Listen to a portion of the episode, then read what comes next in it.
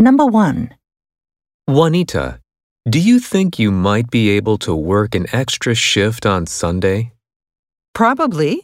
What's up? There's going to be a special campus event at the university near us. I'm expecting long lineups of students buying food here, and my wife and I won't be able to handle them all by myself. Okay. Sounds like it's going to be a hectic day, though. Yes, sorry about that.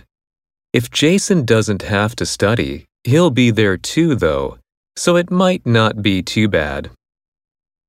Question. Why does the man ask the woman to come into work on Sunday?